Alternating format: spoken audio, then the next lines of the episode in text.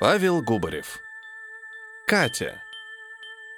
Рассказ из цикла «Депрессия, роботы и один велосипед».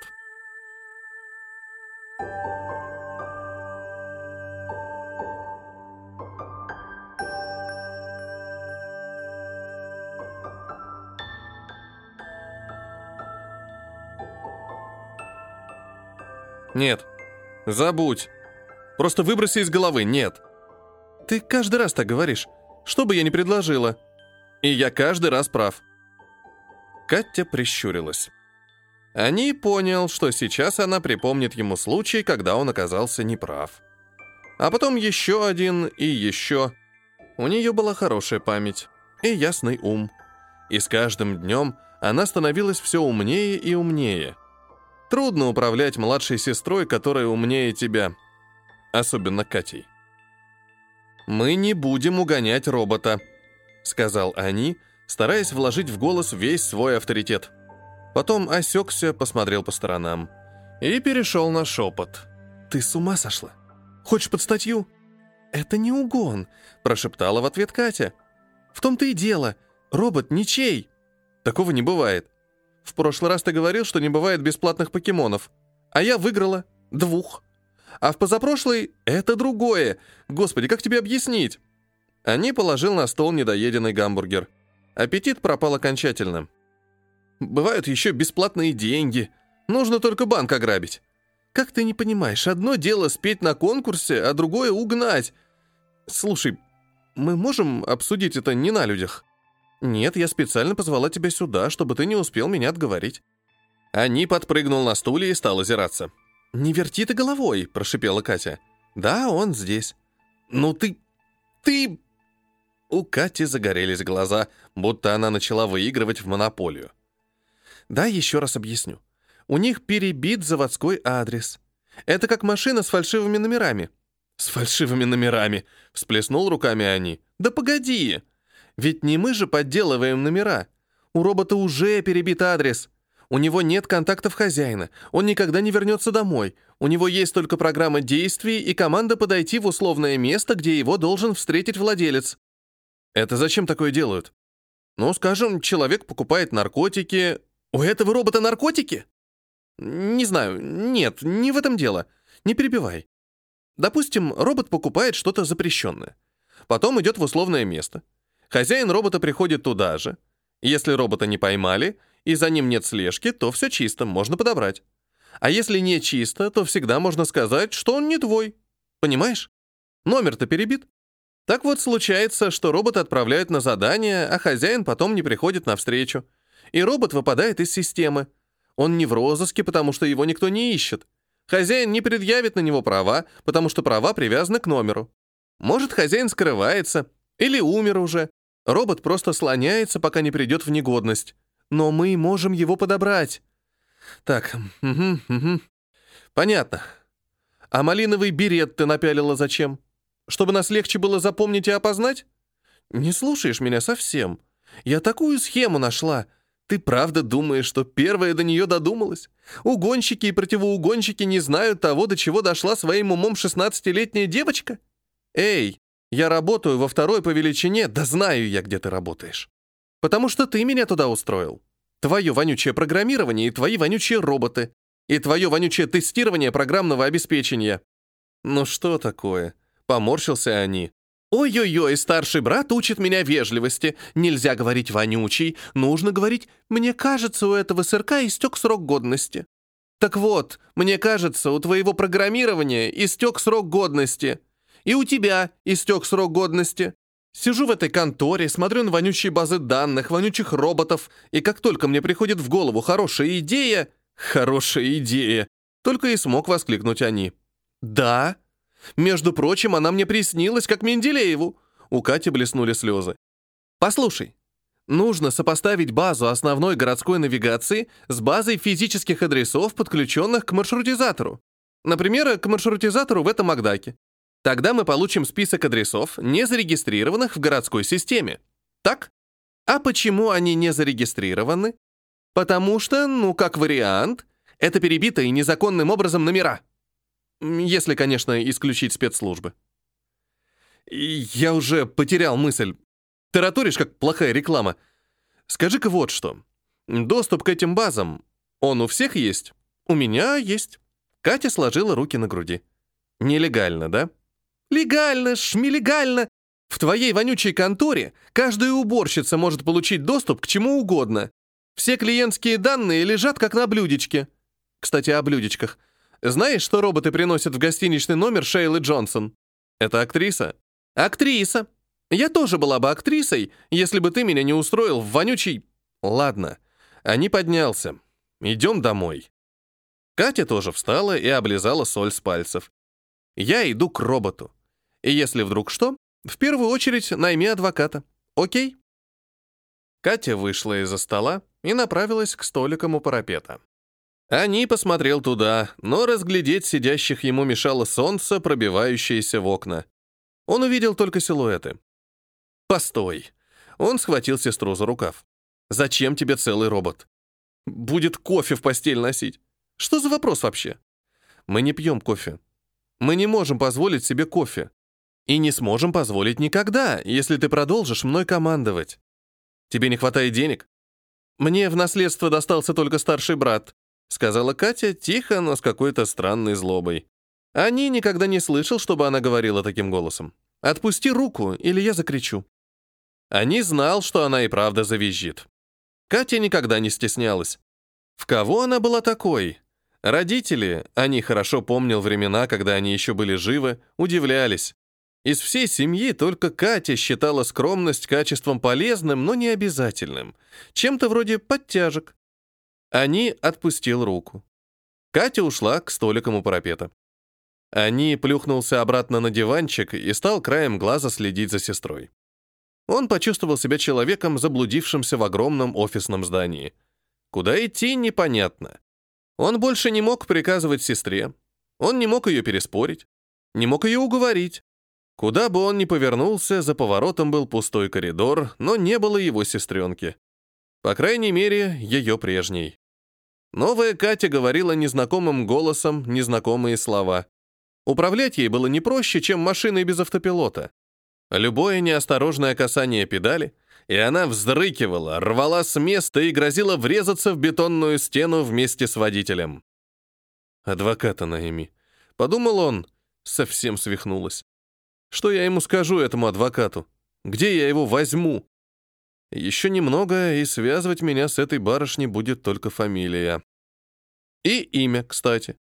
Они — это старший брат по-японски. Это прозвище приклеилось к нему от Кати. Друзья вслед за ней тоже стали звать его «они». Потом и коллеги, и все остальные. Сам он иногда забывал, кто он на самом деле. Андрей или, может быть, Антон. Когда у тебя есть младшая сестра, о которой надо заботиться, а из сестры словно искры летят, ты только и успеваешь, что заботиться о ней. И даже не успеваешь заметить, как она перекраивает тебя под себя — дает тебе имя и заразные привычки. Он не противился до тех пор, пока Катя, пусть брыкаясь и ругаясь, но шла намеченным путем. Старшие классы и первая работа. Если закрыть глаза на дурацкую подростковую мечту стать актрисой, она вставала на ноги. И пусть на ногах ядовито-зеленые сапожки, это пройдет с возрастом. Катя вернулась. Ани подскочил. «Ну что?» Катя была озадачена. Она села за стол, стала подбирать соль от жареной картошки пальцем и слизывать ее, задумчиво глядя перед собой. «Ну так что?» Я инициировала вербальный контакт. В смысле, поздоровалась. Он сидел один. Противоугонных алгоритмов у него не было, иначе стал бы кричать, что позовет полицию. Просто поздоровался в ответ. Я достала планшет и стала перебирать протоколы, по которым в него можно влезть. Катя замолчала. Ну и влезла? Нет, не стала. Катя выглядела смущенной и напряженной, что редкость. Они видел ее такое только когда она просила его застегнуть молнию на спине. И почему? Давай так, или ты мне все рассказываешь, или я тебе не помощник. Он предложил мне пойти на пробы. Пробы? В киностудию, на кастинг. Сказал, что я красивая. У меня нестандартная внешность, как у Одри Хепберн. Была такая актриса, ты не знаешь. У меня большой нос, но я красивая. Еще сказал, у меня прекрасный вкус в одежде и чудесный берет. Попросил что-нибудь ему прочитать. И ты, конечно, прочитала, сказал они. «М угу. С выражением. Угу. И ему понравилось. Угу. Очень. Так. То есть он не будет приносить мне кофе в постель. Это все отменяется. Я подумала, если его угнать, такой шанс пропадет. Они снова почувствовал себя стоящим в конце коридора. На этот раз развилка была не самым страшным. Страшнее было то, что под ногами исчезал пол. Погоди, но что там с его физическим адресом или как там? Он объяснил, прежде чем я успела спросить. Они прячут адреса, чтобы не платить взятки, и чтобы копы не могли штрафовать заказчиков. Приглашать на кастинг людей на улице незаконно в нашем округе, потому что так чиновники борются с производителями порно. А это не порно? Ни в коем случае. Это он так сказал, да? Да, но слушай, он выглядит эм, очень прилично. Ну, конечно, при галстуке, небось. В шерстяном жилете, элегантный. Ты туда не пойдешь. Ты никуда не пойдешь. На этот кастинг ты не пойдешь. Ты пойдешь туда только вместе со мной. Пока Катя озадачена, ее можно опередить. «Да ради бога», — сказала она. Робот назначил встречу в библиотеке. Сказал, что я могу взять с собой отца или брата.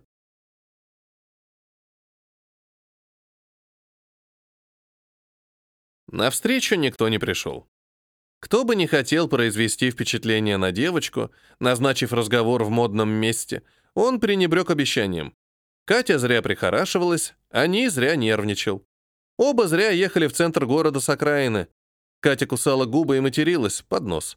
Каким-то образом они сумел отстоять это правило, никакой нецензурной брани. Катя то ли слушалась, то ли считала ругань неподходящей к образу молодой актрисы. Они ходили по библиотеке. Катя украдко изучала посетителей и посыльных роботов. Они изучал бумажные книги, в полголоса размышляя о том, что печатать буквы на срубленных и перемолотых в кашицу деревьях — варварство. Таким же образом можно было сохранить традицию писать на телячьей коже. Кожа дорогая. Деревья тоже. Сколько деревьев у нас в городе? 15? 16. Ты тоже дерево, у тебя нет мыслей и чувств. Зато у меня есть талантливая сестра. Да. Которая умеет программировать. Она будет работать и делать карьеру. Потому что у нее очень, очень хорошо получается программировать. У меня все хорошо получается. Пошли. Они вышли на улицу. Они почувствовал облегчение. Асфальт и гарь, поток прохожих. Простая цель — влиться в поток, спуститься в метро, следовать указателям. Это проще, чем управлять живым человеком. Они любил улицы. Может, если бы на улицах все еще росли деревья, он любил бы их еще больше. «Мы сюда еще вернемся», — сказала Катя. «Кажется, я что-то заметила». «Что?» Она сама не понимала, что именно. И решила об этом не думать, а просто легла спать. Во сне, как это обычно бывает, появился ответ. В библиотеке она узнала человека. Точнее, не человека, а взгляд. То ли испуганный, то ли обиженный, как у кота, выскочившего из-под машины. Катя знала этого паренька. Он учился в параллельном классе и был не из тех, кто ходит читать книги. Он тоже кого-то ждал в библиотеке, это точно. Не вставая с постели, Катя ткнулась в коммуникатор. «Оль, помнишь такого? Ну, такого, который смотрит вечно, как этот. А, поняла, да? Как его? А почему так? А как на самом деле? Ладно, пока». Мальчика звали Пленкой. Конечно, у него было нормальное имя, но по реальному имени можно раздобыть только официальные сведения, полезные не более чем номер вагона метро, в котором ты летишь.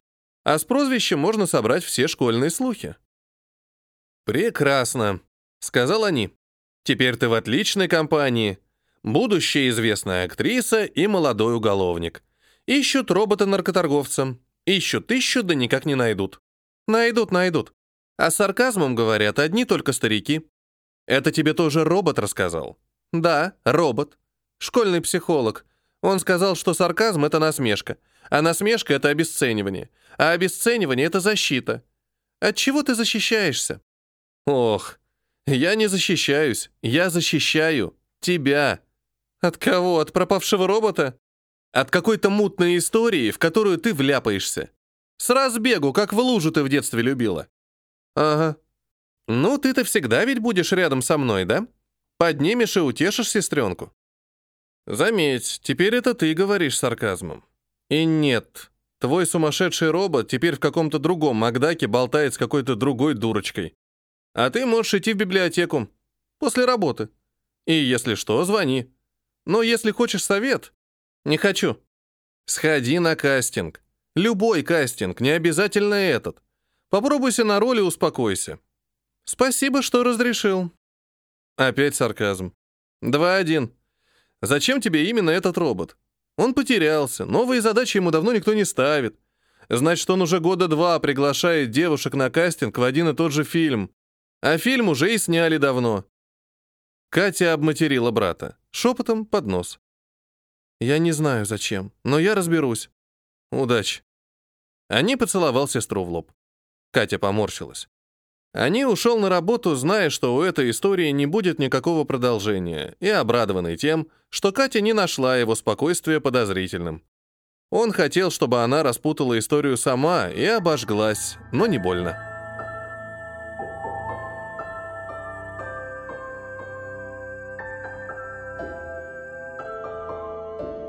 «Эй, пленка!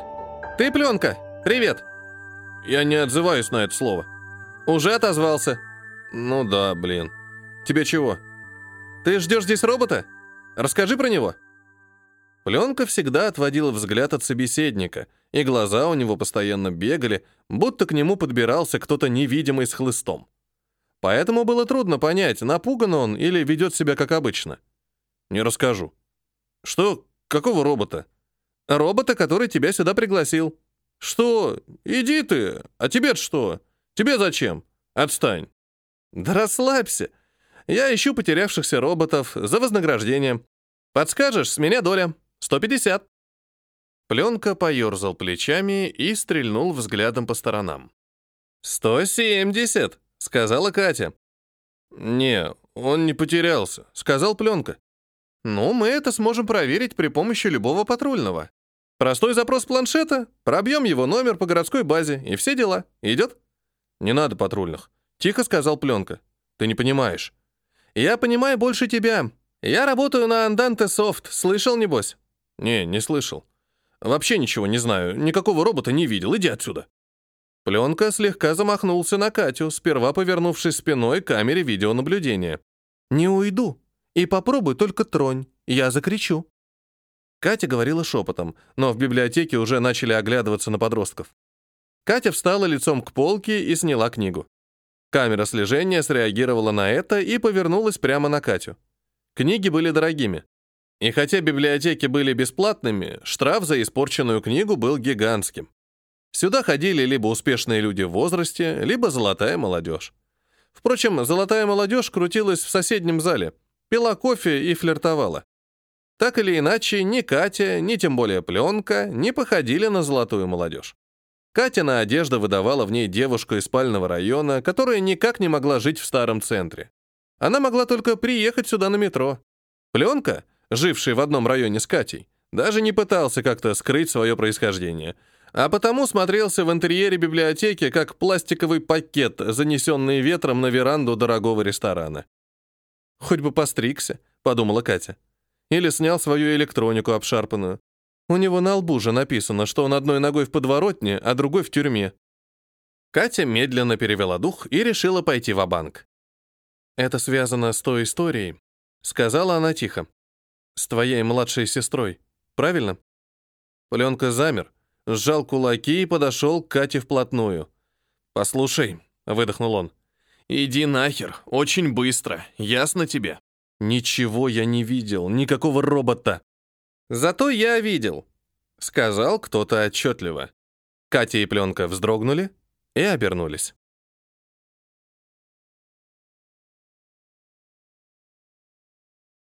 «Куда мы идем?» — спросила Катя. «Здесь, девочка, неподалеку есть заброшенный офис с большим уютным залом». Катя сбавила шаг и посмотрела на пленку. Пленка тоже явно был не в восторге и тоже замедлил ход. «Не надо бояться, девочка. И ты, мальчик, не бойся». «Сам ты мальчик», — буркнул Пленка. «Ну да, я мальчик». Добродушно согласился мальчик. Пухлый молодой человек действительно выглядел совсем ребенком, хотя вряд ли был сильно младше Кати. «Нас там много. Таких, как ты, мальчик, и таких, как ты, девочка». «Это каких?» — нахмурилась Катя. «Я одна такая». «Выбранных». «Может, избранных?» — переспросила Катя. «Может», — охотно согласился толстячок. «Мы пришли». Офис действительно выглядел заброшенным и находился в глубине квартала. Катя напряглась. Затем, толком не успев понять, что делает, незаметно активировала очки и сделала жест отправить свои координаты они. «Не надо бояться», — сказал мальчик. «Я тоже сперва боялся, а потом перестал. С вами будет так же». Катя поняла, почему здание выглядит заброшенным. Кирпичи обросли мхом. «Центр города», — подумала она. «Мы на набережной. От влаги растет мох. Такого не бывает в спальных районах». Она снова почувствовала себя чужой, ущербной беднотой, зашедшей в красивое место, где живут красивые люди. Но вот уже сама судьба выталкивает ее в зашей, в загончик для придурковатой молодежи. Толстый мальчик уверенно проник через пожарный вход в здание. Катя и Пленка переглянулись. Пленка пожал плечами, и они пошли следом. Ребята миновали несколько коридоров и оказались в полутемном зале с большими окнами и прекрасным видом на реку. «Новички!» — сказал кто-то. Их обступили со всех сторон. Как и предсказывал пухлый мальчик, Катя испугалась и даже сперва решила удрать, но быстро успокоилась. Встречавшие посмотрели на новеньких, тихонько поздоровались и быстро разошлись по своим углам. Катя встретилась взглядом с девушкой своего возраста, одетой в простой джинсовый костюм. Девушка улыбнулась, приветливо кивнула и отвела взгляд, явно смущаясь. Молодежь расположилась на офисных креслах и больших подушках на полу. Кто-то смотрел на новичков, остальные читали или тихо разговаривали. Пленка громко откашлялся и спросил. «Кто здесь главный?» Публика явно растерялась. Толстый мальчик, который привел Катю и пленку, сказал, «Среди нас главного, наверное, нет, мальчик. И если и есть главный, то он пока не пришел к нам. Вот вам сейчас Джо, наверное, объяснит». Кате подошел паренек со странным взглядом. Она решила, что тот слепой. «Ты красивая», — сказал Джо. «У тебя немного нелепая внешность. Большой нос, крупные зубы. Но ты красивая». У Джо странная манера говорить все, что приходит в голову пояснил толстый мальчик. «Ты красивая, как Шейла Джонсон до третьей пластической операции на носу», — сказал Джо. «А «Еще Джо прекрасно разбирается в кино», — пояснил толстяк. «Мы здесь что?» — спросил Пленка. «Мы здесь об кино разговаривать?» Джо повернулся в его сторону, посмотрев куда-то мимо него. «А зачем мы здесь?» — спросил он. Пленка молчал, недоверчиво переводя взгляд с одного лица на другое. «Тогда я расскажу», — сказал Джо. «Вот сыр верно сказал. У меня есть странная манера говорить, что пришло в голову. Это такое дурное воспитание. А вообще, я единственный сын богатых родителей. Это хреново, хотя мне никто не верит. Особенно хреново в Москве в последние полвека, когда житель Путилкова зарабатывает за месяц столько, сколько стоит час парковки на Сивцев в Ражике. Я преувеличиваю, но не сильно. Еще я люблю других людей. И тут я не преувеличиваю. Большие компании, голоса, шутки. Но у меня их не было. В коттеджном поселке, где я вырос, мало людей и много изнеженных подонков. Я искал друзей. Школа, университет, клубы, группы по интересам. Но была одна проблема. Я не понимал, что именно нужно людям. Я сам или мои деньги. Пытался скрывать, кто я, но это только все усложняло. Пробовал устраивать вечеринки за свой счет, но не понимал, люди приходят ко мне или выпить бесплатно. А девушки? Я им нравлюсь? Я. С веснушками и странным взглядом. И с манерой нести всякую херню вслух. Или они хотят подцепить богатого? В конце концов, просто стал платить за общение. Стал говорить, пойдем ко мне, заплачу. Я богат и умею говорить про фильмы Копполы. Но один раз я встретил робота. И этот робот сказал, Прекрати покупать друзей». «Как он догадался?» — спросила Катя. Джо улыбнулся. «Даже не знаю. Никто из нас не знает.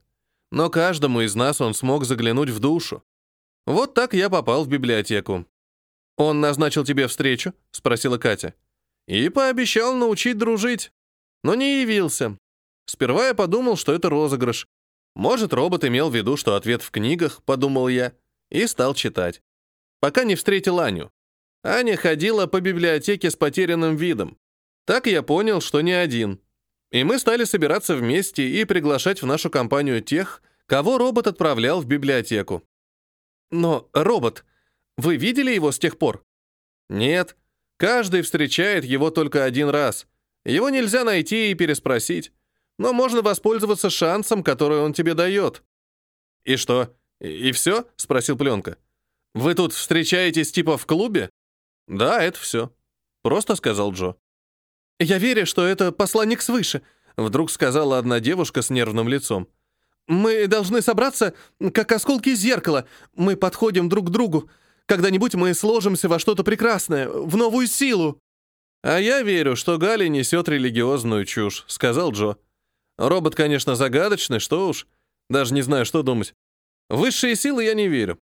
Мне тут видится тонкий социальный инжиниринг. С чем трудно спорить, так это с тем, что каждый пришел в библиотеку не от хорошей жизни. Мы, как это, Square pegs in round holes. Квадратные в круглом. Те, кто не подходит. Те, кого не устраивает этот мир. Те, кто хочет его менять, но не знает как. Робот находит нас и дает толчок. «Дает нам веру?» — сказала Галя. «Ну, хотя бы веру в себя», — примирительно сказал Джо. Пленка хмыкнул и сунул руки в карманы. Его явно не впечатлил рассказ Джо. Тот обратил на него свой полурасфокусированный взгляд. «Пленка, ну расскажи», — попросила Катя. «Ты-то не друзей искал, верно? Может, ребята помогут?» Пленка отодвинулся и засунул руки в карманы еще глубже, как будто у него попросили взаймы. «Тогда я расскажу», — сказала Катя. «Пленка не так давно?» «Нет». Джо поднял руку в сторону Катиного голоса, продолжая смотреть сквозь пленку. «У нас есть правило. Каждый рассказывает свою историю сам, если хочет. Да чё? Слушайте, она вон знает. Пленка показал подбородком на Катю. В моей школе все знают. Два года назад я украл у бати амфетамины. Нанюхался. Ну, сел в машину батину. Захотел покататься. И задавил свою сестренку насмерть. За ворота выезжал пока. Вот судили, дали условный. А на той неделе этот робот я у него мелочи хотел попросить. Ну, знаете, подходишь к роботу, который явно... Ну, знаете...» «Нет, не знаем», — сказала Катя. «Но который явно наркоту тащит. Кто в теме, тот заметит. И просишь у него так... Ну, не сильно много. Если жмется, то говоришь ему, что сдашь патрульному. И он точно дает денег. Так вот, я рта не успел открыть, а он...» Джо улыбнулся и поднял указательный палец, как человек, который слышит любимое место в песне. А он первый заговорил. Говорит, я, Игорь, знаю одного человека. Игорь — это я, если что. Э, так меня зовут, то есть. Игорь — это мое имя. Игорь меня звать. Мы поняли, — сказал Джо. И он меня по имени назвал. Знаю, говорит, одного полицейского, который торгует амфетаминами. Детям их продает и подросткам. И сделать с ним ничего нельзя, потому что его начальство прикрывает. Ищу, говорит, неравнодушных людей. Тихо так говорит, в душу смотрит. И я понимаю, что знает он мою историю. И мне так...» Пленка отвел взгляд. Он смотрел мимо притихших ребят в окно, за которым текла серая река. «И мне так стыдно стало. Да мне... Я так себя и не простил. Но тут что-то... Как будто он сказал мне, почему ты живешь как раньше? Ходишь с теми же, деньги сшибаешь, сделай что-нибудь!» И пригласил в библиотеку. «Да вот, только я не понимаю ни хрена пока. Думал, встречу тут, ну, людей, которые...» Пленка стал делать руками жесты, как будто рубил что-то ребром ладони. «Что-то вроде деятельной организованной группы», — подсказал Джо. «Или общественной организации, или партии, возможно, радикального толка». «Вот, толка, такого толка. «Понятно, интересно», — сказал Джо. «И ты видишь перед собой не тех людей, которые способны вывести на чистую воду криминальную тварь». «Ну, как бы, да». «Что ж, от имени нашего собрания приношу извинения. Но призываю не торопиться с выводами. Может, у кого-то получится тебе помочь в твоей задаче. Поговори, послушай наши истории. А может, через некоторое время к нам из библиотеки придет новый человек. Кто он будет? Человек с историей, похожий на твою. Или, скажем, журналист, уставший писать об одежде для кошек и решивший провести расследование серьезной проблемы. Но этот полицейский, наркоторговец, где его теперь искать? «Я верю, что это знак», — сказала Галя напевно. «Быть может, не было никакого торговца. Просто посланник сообщил, что тебе, Игорь, не надо жить как прежде. Тебе ведь и хотелось посвятить себя чему-то большему, верно?» Пленка нервно повел плечами. Поморгал и кивнул. «Хорошо», — сказал Джо. «Катя?» Все перевели взгляды на Катю, и она заметила, что пленка выдохнул с явным облегчением. «Катя, не хочешь рассказать нам свою историю? Никакого давления, можно в другой раз». «Да запросто. Только боюсь, что на фоне истории пленки это будет довольно бледно. Хотя, если подумать, я чуть не...» Катя засмеялась. «В общем, я собиралась заставить посланника носить кофе в постель.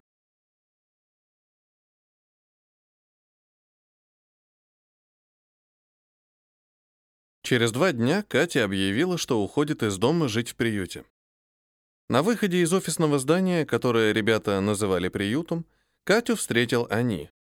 Они пошли пешком вдоль набережной. Катя пересказывала то, что услышала на встрече. Они смотрел на серую воду Москвы-реки и бетон набережной. И как же они отреагировали на твой рассказ? Смеялись, когда я рассказывала, как хотела перепрошить посланника. И в целом поддержали мое желание стать актрисой.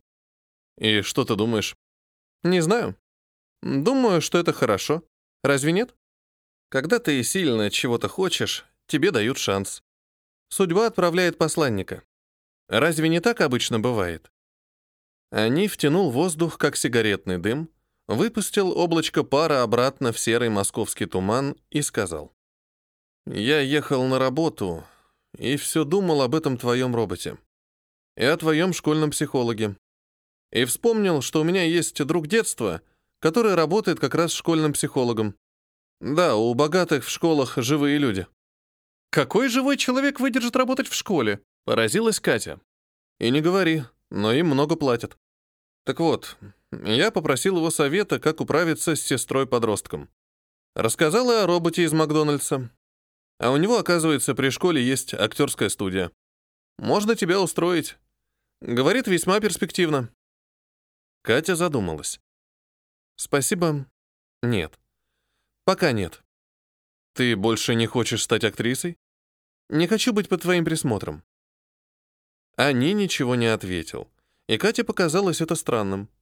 Обычно он не стеснялся зудеть по полчаса, подбирая то одни слова, то другие будто ее голова была комнатой, а он задвигал в нее один пыльный диван за другим.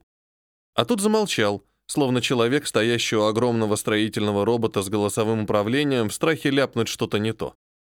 И воскресным утром, когда Катя вытащила в коридор сумку с вещами, он посмотрел на нее обеспокоенно, но кивнул. «Школьного психолога с собой берешь?» Школьный психолог был роботом в виде кошки.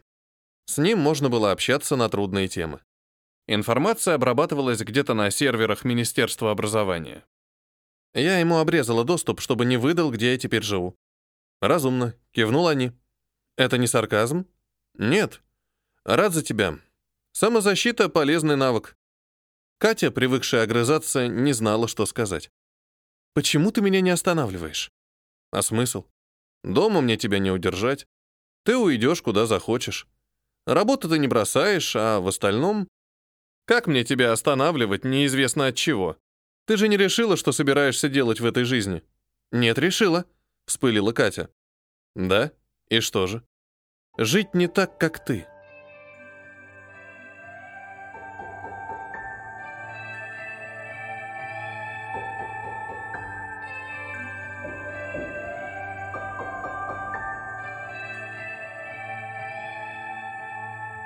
У старого занудного брата есть одно преимущество — своя машина.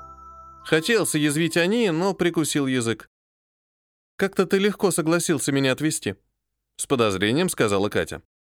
«Так хоть ты будешь под присмотром. Знаю же, что иначе все равно попрешься сама или в компании с каким-нибудь типом». Подумал он. «Ты у меня единственная сестра», — сказал они, не отрывая взгляда от дороги. Это уклончивый ответ. «Учусь у тебя. Разве?» Я полчаса назад спросил, неужели ни у кого из твоих новых друзей не нашлось машины? Ты что сказала? Я сказала... М -м хм... Это было уклончиво? Очень. Ну, просто... Да я все понимаю. Неужели? Смотри, тебя только во вторую очередь интересует, кто и зачем отправляет детей в библиотеку. В первую очередь ты поняла, что попала в компанию себе подобных и решила стать первой, лучшей и главной. Да что ты? Да, я тебя знаю. Ты не будешь соперничать за лидерство, но точно перетянешь на себя внимание. Когда ты хотела быть актрисой, ты не хотела играть, ты хотела блистать. Так и сейчас. Тебя слабо интересует загадка собрания, но ты решила ее разгадать первой, чтобы друзья восхитились. Хм... Хм... А тебе самому не интересно, что это за робот, а, Зигмунд? Так я уже давно выяснил, подумал они. Тебе надо научиться переводить разговор чуть более ловко, сказал он вслух. Так тебе не интересно? Мне интересно, как ты вычислила, где его искать. Ага, то-то же. Ну так. Роботу нужно где-то подзаряжаться, так?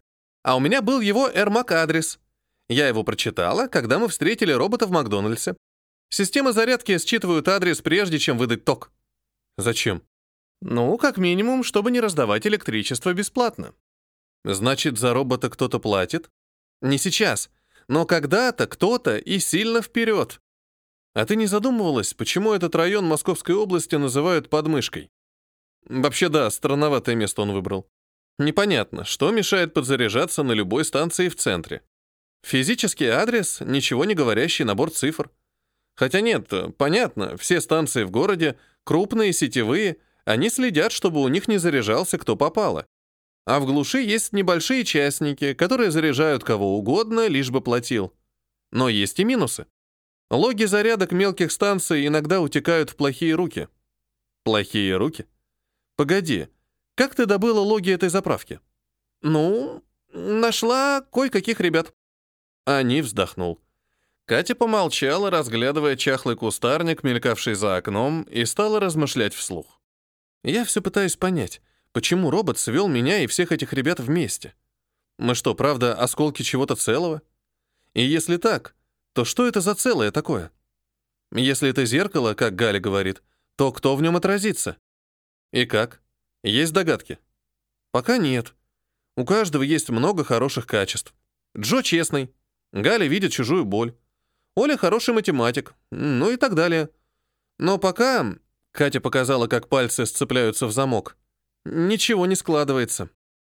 Как хорошо размышляет. Но делает одну ошибку, буквально одну. А не прикусил язык.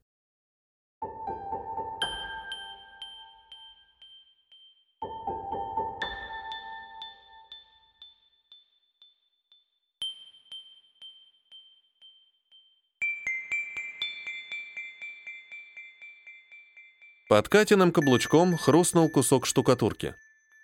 «Здравствуйте, Катя», — сказал робот, не поворачиваясь. Он стоял спиной к входу и смотрел в окно. Из-под полы его дорогого шерстяного пиджака свисал провод. Катя и они нашли робота на третьем этаже заброшенного недостроя напротив Александра Васильевского кладбища. «Здравствуйте», — сказала Катя. «Как э, ваши дела?» «Хорошо, спасибо», я прекрасно выгляжу и полон энергии. Робот говорил с артистизмом, какого они за всю жизнь ни разу не слышал от машины. Он терпеть не мог позеров, но робот сумел вложить в голос обезоруживающую самоиронию.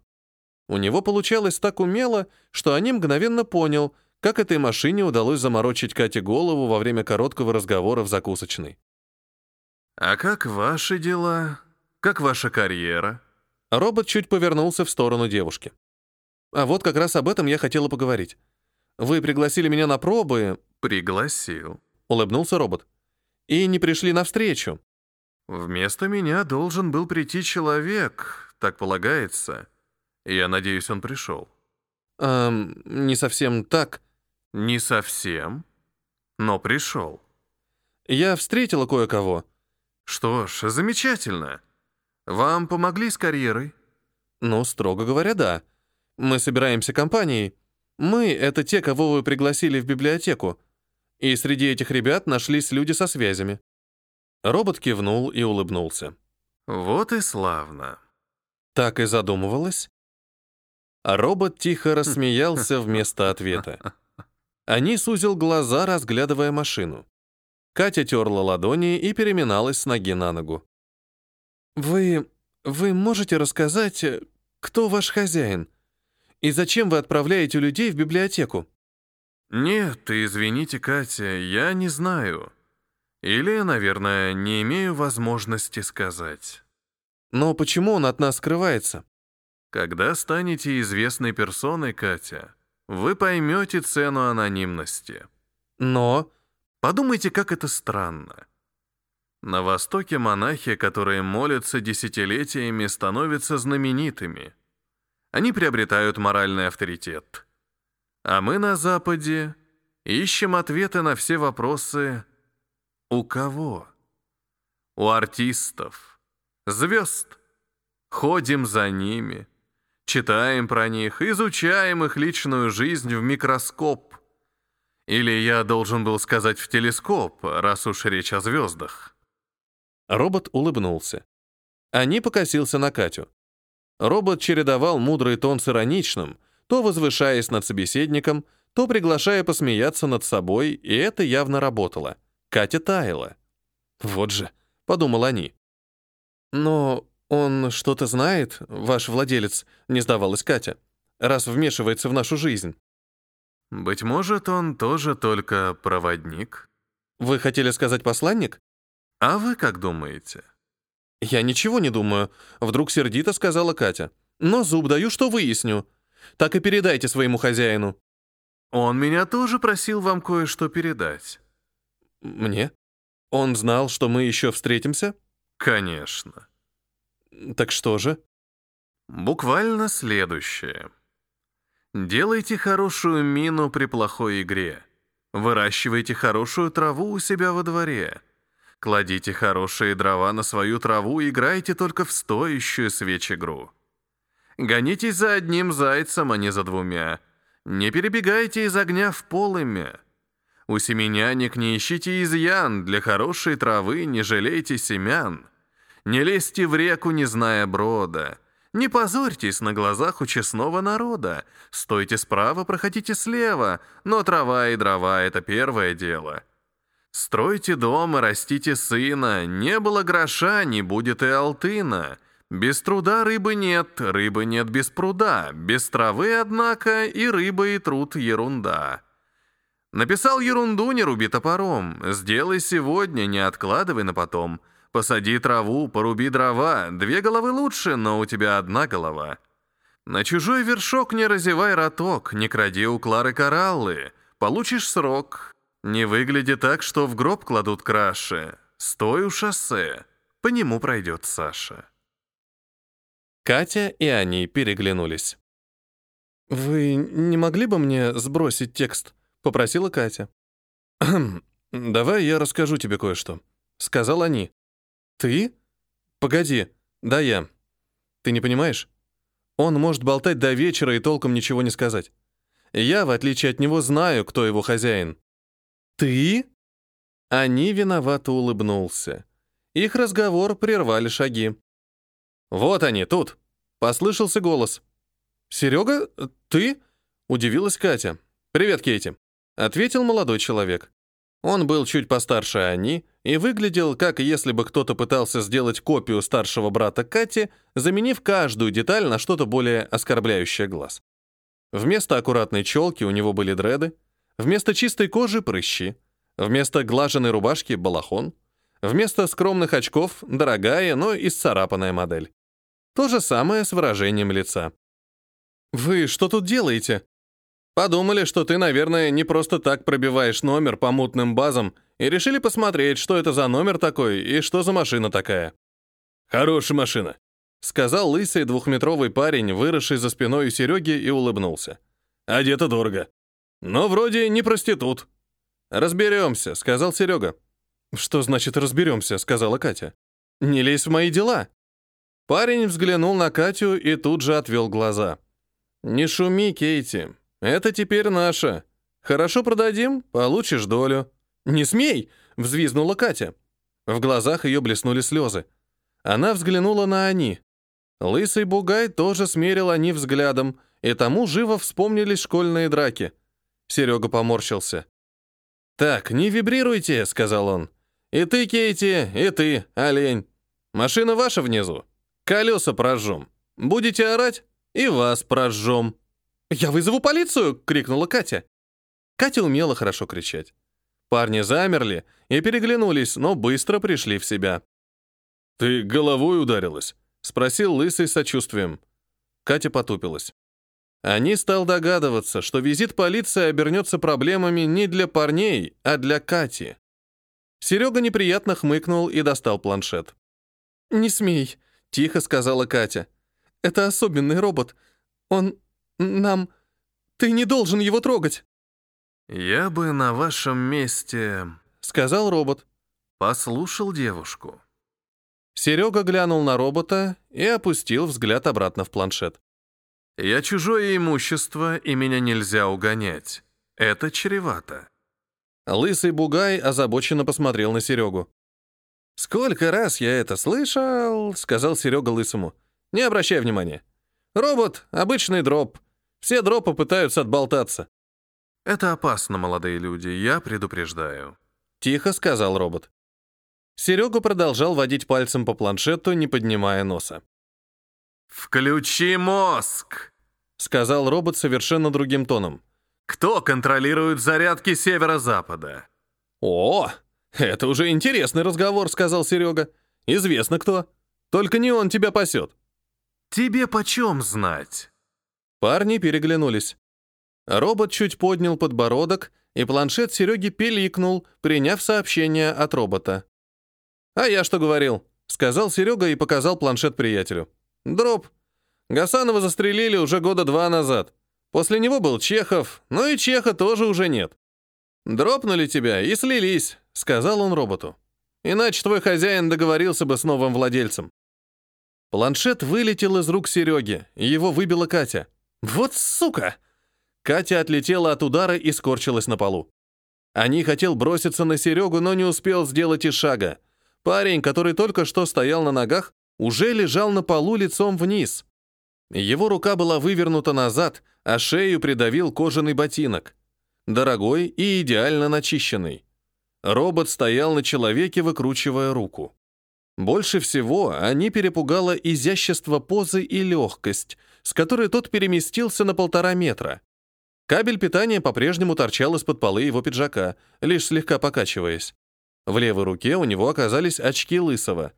Робот держал их элегантно, как чайную чашку, сжав дужку двумя пальцами и отставив мизинец. Катя, они и Лысый переглянулись. Каждый прочитал в глазах другого испуг. Роботы, бывало, поднимали руку на человека, но это случалось реже, чем авиакатастрофы, и по этому поводу всякий раз был шум в новостях. У Ани пересохло во рту. Он подумал, что если выбирать из авиакатастрофы и робота, которого контролирует криминальная тварь, то он бы выбрал катастрофу. Раз он жив и стоит на земле, значит, катастрофа кончилась. А робот вот он, включен и двигается. Серега хрипел под ботинком.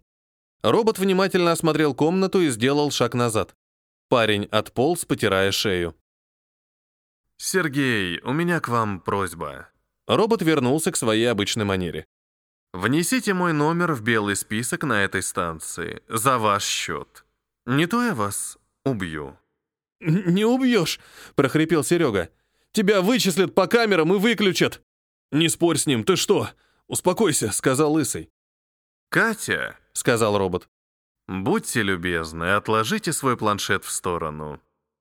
Катя замерла и посмотрела на машину. Робот улыбнулся ей. Катя отложила планшет. Девушка по-прежнему лежала на полу, вся в пыли и кусочках штукатурки. «Подальше», — сказал робот. Катя отодвинула планшет. «Ваш друг верно говорит», — сказал робот Сереге. «Не надо со мной спорить. Я могу убить человека и оставить сцену такой, что следствие придет к выводу, что его убил другой человек. Он оглядел ребят. Или сделать так, что человек совершит самоубийство прямо перед камерами наблюдения, которыми вы мне грозите. Или убить человека, а потом спрятать труп. Или четыре трупа. Не проблема для этой глуши. Итак, мне нужен белый список, а также ваш... Э, Робот замер. Катя с шумом выдохнула.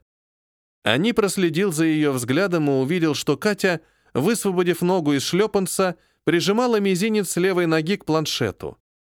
Серега матерно выругался. «Это что сейчас была за херня?» — спросил Лысый. «Как можно снять защиту от нападения на человека?» «Сам в первый раз вижу», — сказал Серега. «Беспредел полный. В принципе, можно, конечно. Но такое только производитель умеет. И спецслужбы. Может, это и есть спецслужбы? Серега посмотрел на Катю.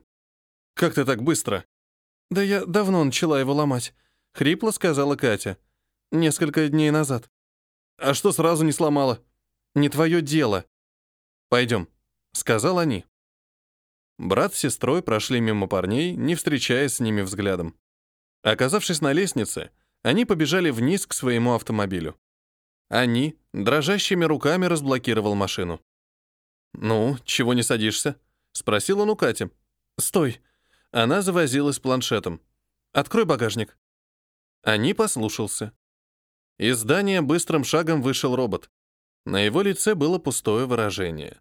Он проследовал к машине, шагнул в багажник и улегся, подтянув ноги к подбородку. «Катя!» — сказал они.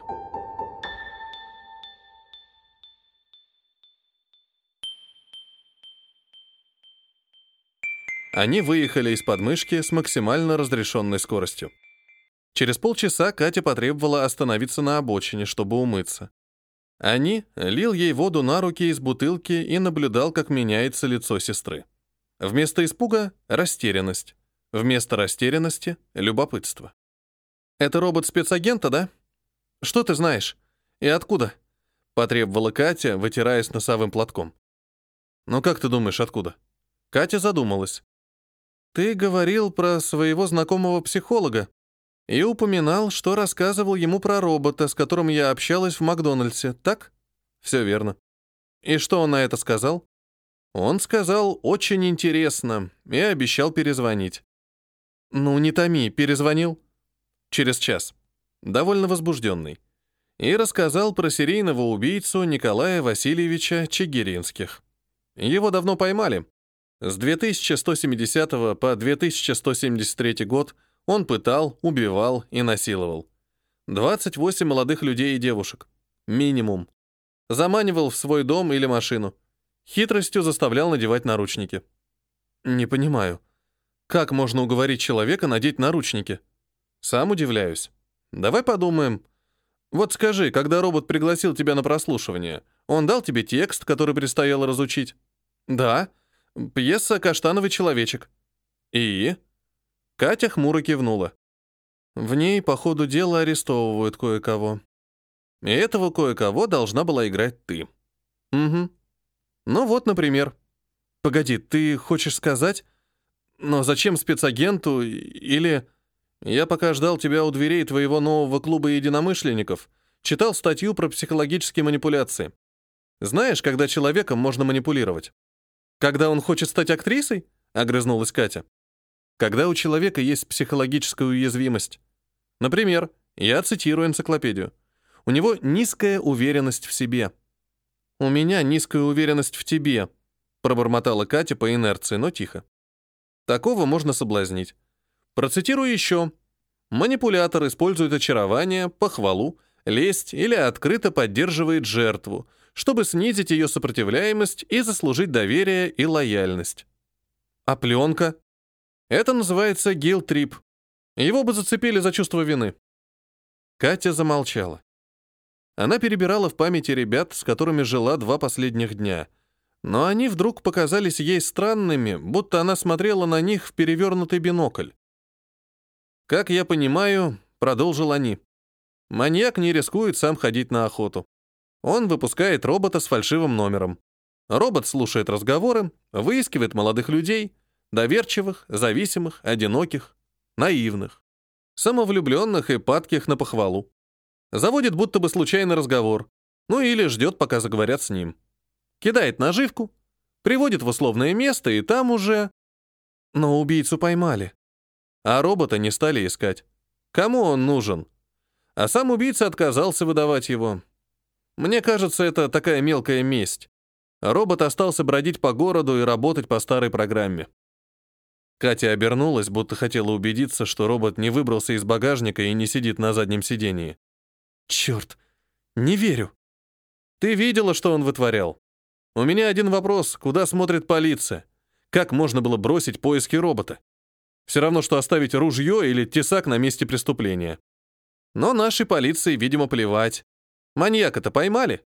И ведь один из сбежавших мальчиков описывал робота с приятной внешностью, в сером шерстяном пиджаке. «Да», — сказала Катя, задумалась и добавила громко. Блять. Ани грустно улыбнулся. «У тебя хорошо получается. Красивый и звонкий голос. Как будто не мат, а колокольчики прозвенели. У меня все хорошо получается». Хмуро отозвалась Катя. Кроме как разбираться в людях, то есть в роботах. Не переживай, научишься. Видишь, ты пошла правильным путем, только перепутала знак. Там, где надо было ставить минус, ты ставила плюс. Тебе нужно было изучать слабости ребят, а не их сильные стороны. Знаешь что? Пожалуй, я разрешу тебе материться. Один раз в день. Под моим наблюдением. И ты все время это знал? Почему мне не сказал? Хотел, чтобы ты сама догадалась. Каждая история, в которую ты вляпываешься, заканчивается нудной лекцией старшего брата. Подумал, что для разнообразия надо дать тебе возможность раскопать все самой. Раз уж маньяка нет, а есть только болтливая машина. Я только не учел, что ты сама можешь притащить на хвосте бандитов. Катя вздохнула. Слушай, а роботы интереснее, чем казались. Может, мне все же остаться на этой работе? Если один робот смог одурачить два десятка молодых людей, Стой! Надо им сказать. Подумай, уверена. Да что тут думать? У них вроде бы все хорошо. Квадратные в круглом, или как там они себя называют. Нашли друг друга, собираются в зеркало. Ну, прекрасно, пусть собираются в зеркало, лишь бы не вешались. Катя ударила они. Ладно, ладно, не буду язвить. Но мне и вправду их не жалко. Катя ударила они еще раз. Потом еще и еще. Потом расплакалась и уткнулась ему в плечо. Их могли бы убить. Каждого могли бы убить. Мучить. Никто бы их не остановил, когда они шли в эту библиотеку. Потому что ни у кого из них не было старшего брата. Угу. Который, заметь, каждый раз оказывается прав. Катя ударила Ани. Для вас читал Петроник. Привет, это Павел Губарев, автор рассказа. Рассказ входит в цикл «Депрессия, робота и один велосипед». Эта книга еще ищет своего читателя, поэтому если вам понравился текст и вы хотите, чтобы его прочитали другие, то расскажите о нем в соцсетях, поставьте где-нибудь оценку. Все ссылки можно найти на моем сайте gubarev.ru. Спасибо.